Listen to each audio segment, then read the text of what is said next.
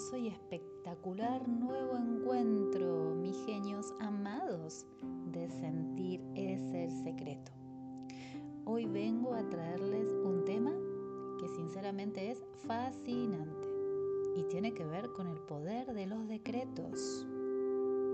Neville ya nos dice, en la fe es tu fortuna, que así la palabra que salga de mi boca no regresará a mi vacía, sino que realizará lo que yo deseo y llevará a cabo aquello que le envié a hacer. Isaías 55:11. Todo lo que el hombre decrete, todo eso entonces ocurrirá. El tema es, ¿qué decretas? ¿Qué eliges decretar?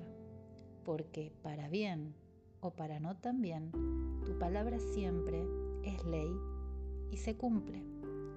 El poder de la palabra es tan importante, tan especial como todo aquello que vas a ver manifestado en tu mundo, porque es el lenguaje con el cual el subconsciente manifiesta y expulsa todo aquello que pensaste y que sentiste en tu interior. Decretar es algo que se hace desde la conciencia, desde esa conciencia de ser, donde toda persona expresa automáticamente aquello que es consciente, sin ningún esfuerzo y de pronto hasta sin utilizar palabras, sintiéndolo, sabiendo que desde la claridad y desde la certeza que habita en cada uno de nosotros, eso es lo que vamos a ver manifestado en nuestro mundo. Los decretos son declaraciones, son expresiones cortas, con poder, con un poder tan importante como el yo soy, que es un decreto. Le pongas una palabra detrás o no, ya estás decretando quién sos, esa maravillosa conciencia de ser que todo lo puede, que es ilimitada y que es infinita. De esta manera, yo soy la conciencia de ser no condicionada del ser humano, es revelada como el Señor y el creador de todos los estados condicionados de esa existencia. Cuando el hombre abandona la creencia del ser humano que transita en esta experiencia y empieza a habitar como el creador de su mundo, sin abandonar que está separado de Dios, entonces ahí es cuando reconoce su conciencia de ser. Y a partir de esa conciencia de ser, empieza a transformar todo el mundo que le corresponde y que le pertenece. Cuando nosotros decretamos aquello que elegimos, abrimos la puerta con la llave de la elección a la libertad.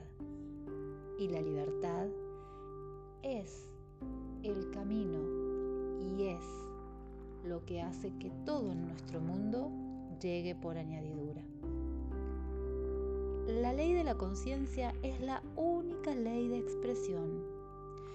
Cuando decimos yo soy el camino, o cuando escuchamos yo soy la resurrección. Esa es la conciencia, habitando en ese transitar como ese poder que resucita y expresa todo lo que el ser humano es consciente de ser.